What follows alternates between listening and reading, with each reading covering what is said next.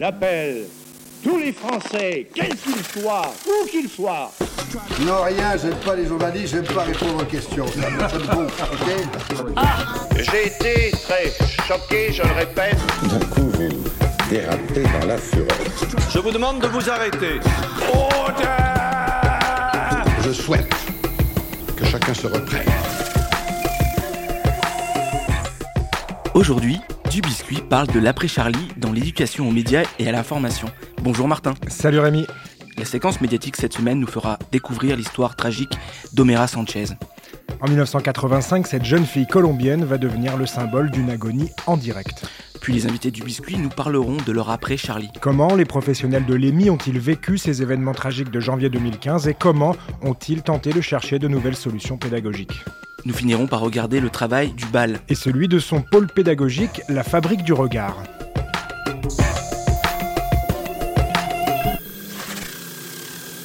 La mayor catástrofe natural que dejó al menos 25.000 personas muertas, la tragedia de Armero en Colombia, un 13 de noviembre de 1985, cuando una luz de tierra y fuego cubriera este pueblo al pie de la montaña. La imagen de Omaira Sánchez perdurará para siempre como la imagen de esta tragedia causada por la erupción del volcán Nevado del Ruiz. Por más de 60 horas intentaron rescatar a Omaira, pero los esfuerzos resultaron infructuosos. La niña de 13 años murió. Martin, qui est cette petite fille, Omera Sanchez? Eh bien Rémi, cette petite fille est une Colombienne de 13 ans. Omera Sanchez va se retrouver coincée pendant trois jours et trois nuits sous une plaque de béton dans l'eau à la suite tout simplement euh, d'une éruption volcanique. Et quel est le rôle des médias dans cette histoire? Eh bien ces médias, ils vont retranscrire son histoire puisque en fait des médias, des journalistes vont arriver quasiment avant les sauveteurs sur, sur place. Ils vont euh, dans un premier temps filmer l'agonie d'Omera qui va durer euh, 60 heures. Il y a un journaliste espagnol de la télévision TVE qui est là pour filmer, qui lui demande aussi euh, si elle a un message à passer. Elle va euh, parler à sa mère et ce message va être repris ensuite les images par d'autres journalistes dans le monde entier, euh, TF1 notamment, Antenne 2 à l'époque, vont ouvrir leur édition du 13h du 17 novembre 85 par ces images, par cet appel d'Omera Sanchez. Il y a également des photojournalistes qui vont immortaliser cette scène hein, avec cette petite fille, notamment un photojournaliste français, Franck Fournier, qui va se rendre tout de suite sur place. Et comme d'habitude, ces photos, elles vont devenir des photos icônes. hein, on en a déjà parlé euh, dans Du Biscuit, mais aussi euh, les polémiques vont suivre. Tout d'abord, euh, une polémique fondée, celle sur l'absence de secours, de moyens adéquats pour essayer de sauver cette jeune fille. hein. Les spécialistes vous diront que c'est très compliqué de soulever des plaques de béton à la suite d'un tremblement de terre. Là, l'éruption volcanique a entraîné une fonte des neiges qui étaient sur le volcan et ça a déclenché des coulées de boue énormes. Donc c'est pour ça qu'on a un paysage qui est ravagé hein, par cette catastrophe. Il y a donc une première polémique sur les secours colombiens qui ont mis énormément de temps à venir. Et puis euh, une polémique, alors celle-là elle est moins fondée, mais sur euh, le fait de filmer cette agonie, le fait de prendre ces photos. Euh, Peut-être que sans ces journalistes on n'en aurait jamais parlé, sans ces journalistes on n'aurait pas provoqué cette première polémique sur l'arrivée tardive des secours. Donc il y a une nécessaire information, il faut savoir trouver de la distance, mais c'est aussi le travail des journalistes de montrer euh, ce qui va pas, ce qui va mal. Et euh, Omera Sanchez a pris euh, en 1985 ce visage-là, cette petite fille de 13 ans qui va euh, agoniser devant les caméras de télévision.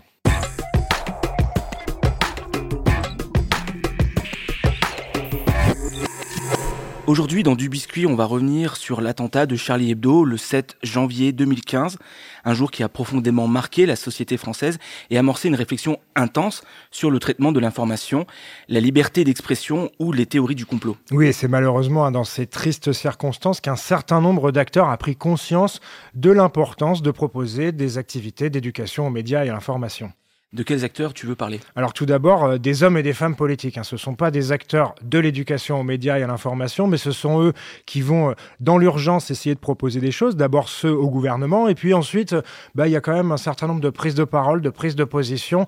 Et là, c'est vrai qu'on peut toujours discuter de l'intérêt qu'ont les politiques, hommes et femmes, à euh, défendre la liberté d'expression ou à lutter contre les fausses informations, puisque à partir de ces discussions, de ces débats, il y aura même une loi hein, qui sera voté euh, quelques années plus tard sur les fausses nouvelles. Revenons à 2015. Très vite, Najat Vallaud-Belkacem, qui est la ministre de l'Éducation nationale de l'époque, évoque le développement d'un média scolaire par école, collège, lycée, une idée qui est bien évidemment soutenue par l'association Jet d'encre qui soutient la presse d'expression jeune. Nous, on avait été hyper contents, évidemment, par le, un journal euh, par établissement. Euh, C'était un objectif qu'on avait depuis longtemps, évidemment. Donc nous, on, est hyper favorable et hyper content que si le gouvernement peut relayer ça. Après, euh, dans les faits, bon, bah... Non, je pense que ça n'a pas du tout été spécialement suivi. Il y a toujours eu des, des projets de médias dans les établissements. Je, moi, en tout cas, on n'a pas ressenti, nous, un boom de création. Euh, en général, les booms de création de journaux dans les établissements scolaires, c'est plutôt euh, dans des phases de, de mouvements, de grèves, de manifestations, de revendications. Euh, là, là, vraiment, on a des gros, des, gros pics.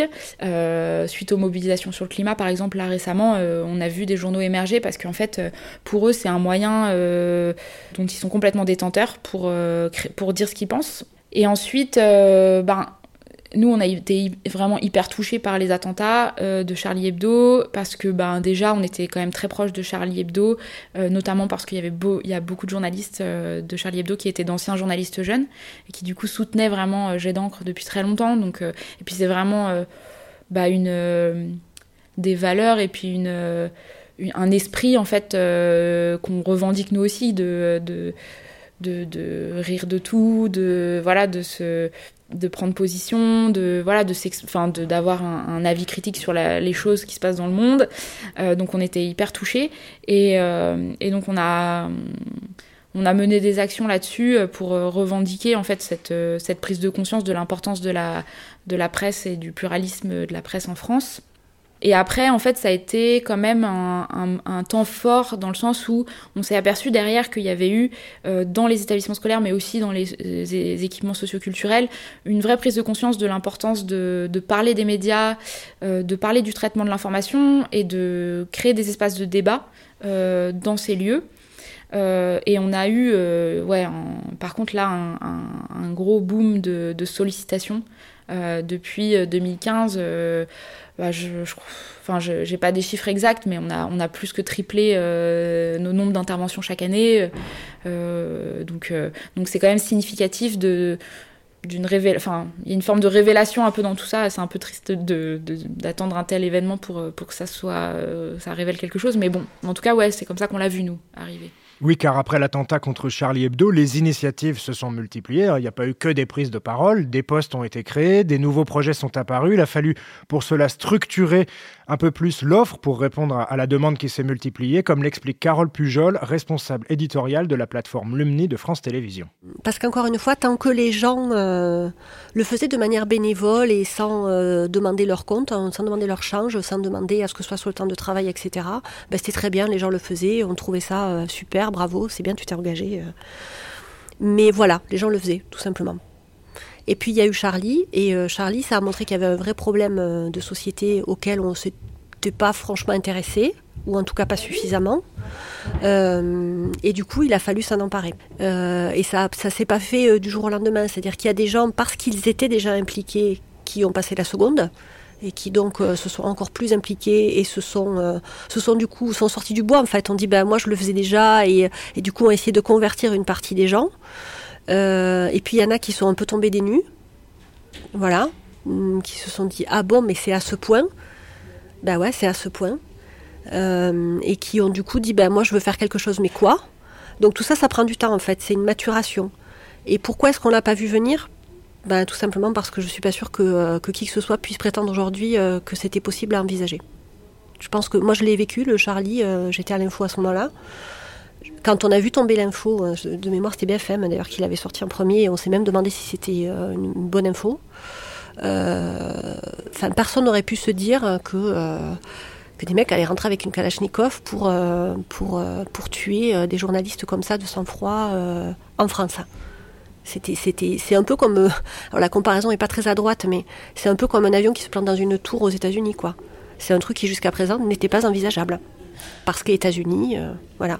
Ben là, c'était pareil en fait. En France, pays de la démocratie, euh, pays des droits de l'homme, on s'imaginait pas qu'il pouvait y avoir un groupe de personnes qui allaient rentrer dans une rédaction et dessouder tout le monde. C'était pas possible. Ben là, maintenant, c'est que c'est possible. Et si c'est possible, pour, c'est, pourquoi ben, Tout simplement parce que euh, parce qu'il y a un problème social, il y a un problème de, d'information, il y a un problème de compréhension de cette information, et que l'information, c'est ceux qui la produisent, c'est nous les journalistes, que donc il faut qu'on recommence à expliquer le boulot qui est fait correctement.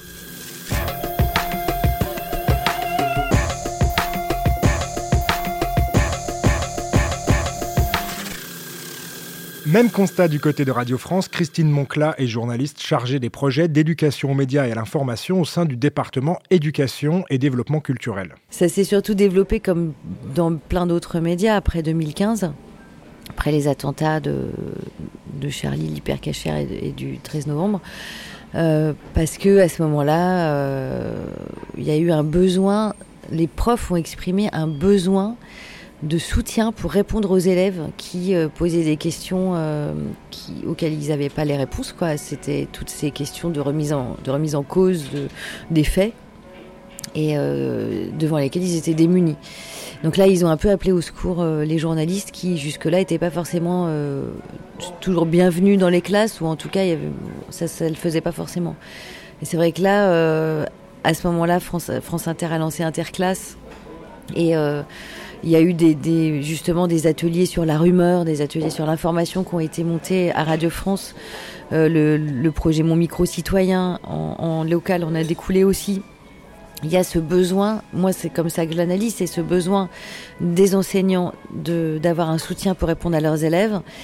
Mais je pense aussi que s'il y a autant de journalistes qui s'y mettent, c'est parce que euh, je pense que nous aussi, les journalistes, on a besoin de défendre aussi euh, l'information comme elle est menacée, soit physiquement, soit dans les théories de, du complot.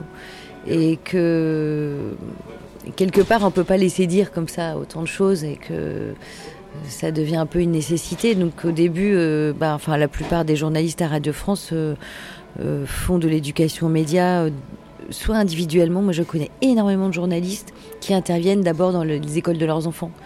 Et euh, voilà, c'est comme ça qu'il rentre dedans et il continue à le faire et tout le monde le fait sur son temps, sur son temps libre. Quoi. Comme le raconte Carole Pujol de France Télévisions, il a fallu s'adapter et trouver des réponses pour travailler avec des élèves qui, par exemple, ne se disent pas Charlie. Un élève qui vous dit je suis pas Charlie et qui arrive à vous expliquer pourquoi, pour moi c'est quelqu'un qui est gagné en fait. C'est-à-dire que ce qu'on veut, autant Laure que moi, c'est avoir en face des élèves qui sont capables d'être des futurs citoyens intelligents moi, je veux pas d'élèves formatés. Euh, je veux pas d'élèves qui me disent oui, oui, c'est super bien ce que vous faites. Ça m'est complètement égal. Euh, je le fais pas pour ça.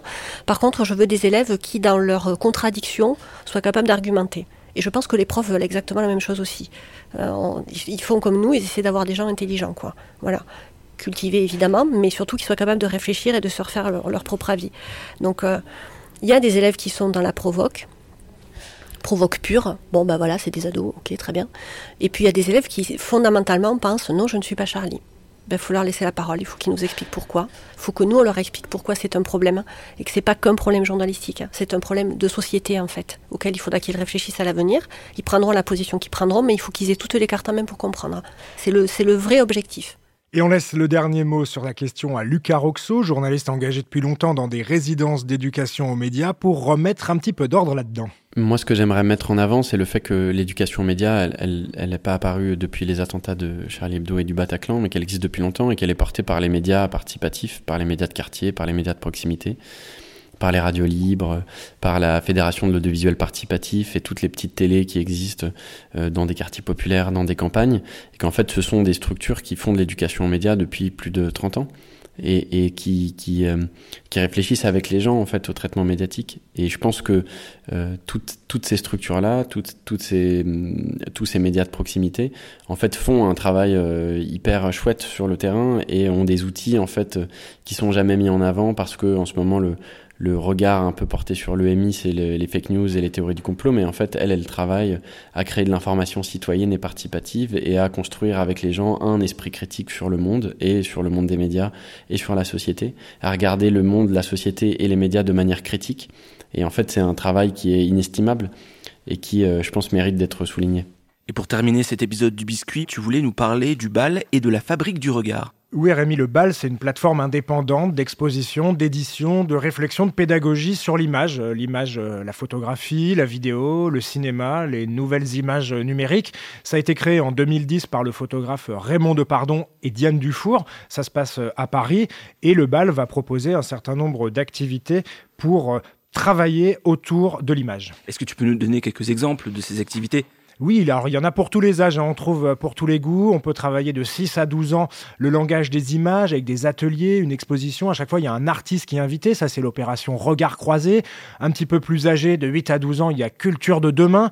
Là, ça s'adresse aux collégiens et c'est pour retrouver les codes qu'on a dans, les images, toujours avec des artistes invités. Il y a d'autres opérations, Mon œil pour les 15-18 ans et puis euh, Mon journal du monde de 11 à 15 ans. Vous, vous retrouverez tout ça bien sûr sur le site internet du bal avec la fabrique du regard qui est l'espace pédagogique pour euh, travailler sur la photo. Et Martin, il y a un autre outil qui a été mis en place par le BAL. Oui, c'est une plateforme numérique d'éducation à l'image, ça s'appelle Ercilia. C'est pour les jeunes de 11 à 18 ans, mais aussi pour tous les enseignants, les intervenants, les éducateurs, tous ceux qui travaillent sur l'image. N'hésitez pas à aller vous inscrire, vous connecter pour pouvoir avoir accès à des bases de données d'images, pour pouvoir regarder comment, grâce au collectif des journalistes, des photoreporters, des artistes photographes du bal, eh bien, on peut travailler avec tout ça.